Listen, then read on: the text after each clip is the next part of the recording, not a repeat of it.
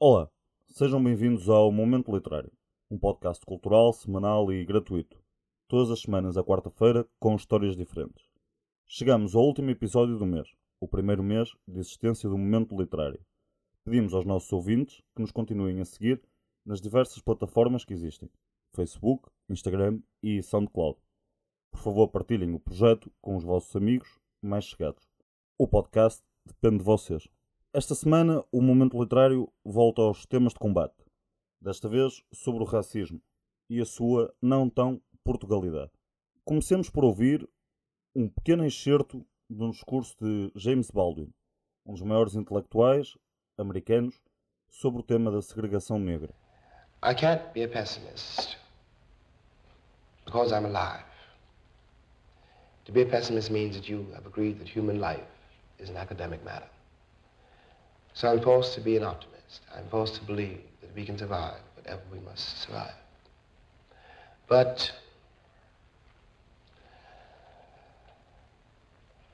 the Negro in this country, the future of the Negro in this country is precisely as bright or as dark as the future of the country.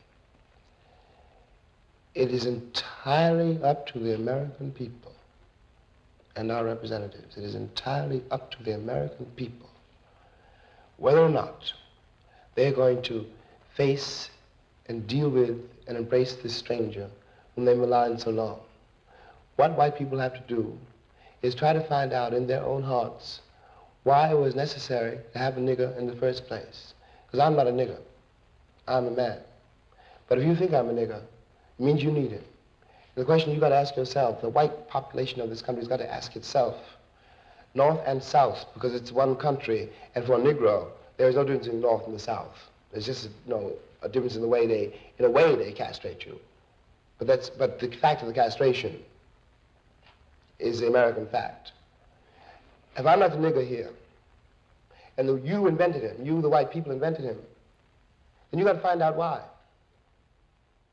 Todos nós sabemos o que é o racismo, a cor das suas vítimas e a cor dos agressores, onde vivem as vítimas e onde não vivem as vítimas, o que levam no bolso ou quanto não levam no bolso, as casas que limpam e as casas que ficam por limpar, a música que ouvem, a roupa que não vestem, a comida que comem e até o cheiro da sua pele. Só ainda não sabemos porque são sempre os mesmos a sofrer e sempre os mesmos a violentar. E afinal, Portugal nem é racista. Portugal não é racista. Portugal nunca foi negreiro, nunca escravizou, nunca vendeu mulheres, muito menos crianças. Nunca aliviou carga em mar alto, nunca esteve em nenhuma guerra colonial, nunca foi o maior contingente militar europeu em África. Portugal sempre foi amigo, acolhedor e aberto. Por isso Cascais é tão negro e a Amadora tão branca. Em Portugal fala-se português. Tudo o resto é uma vergonha.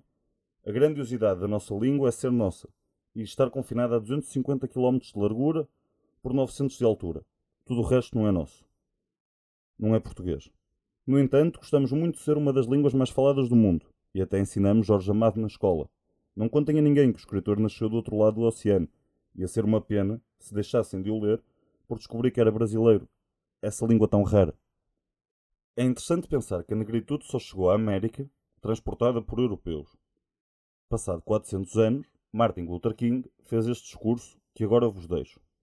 Uma boa reflexão, tentar perceber porque é que na América este já foi um tema discutido e Portugal continua sem ser racista.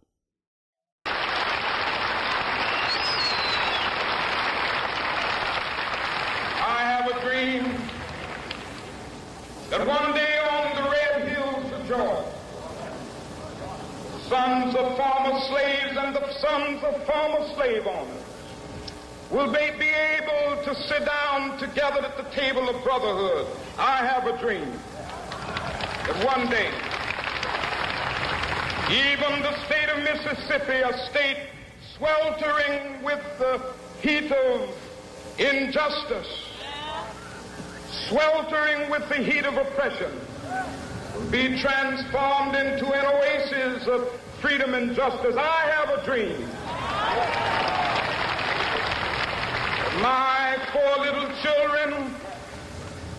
Will one day live in a nation where they will not be judged by the color of their skin, but by the content of their character. I have a dream today.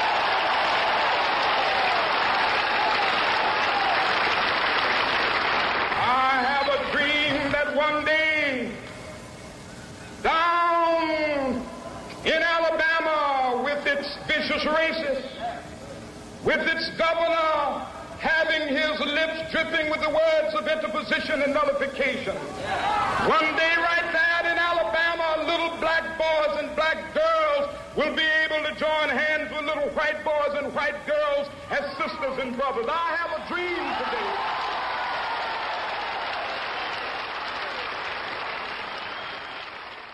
Chegamos ao fim de mais um momento literário. Agradecemos a vossa presença, agradecemos aos nossos ouvintes por continuarem a colaborar. Sigam-nos no Facebook, no Instagram e no SoundCloud. Partilhem com os vossos amigos o nosso trabalho. Até já!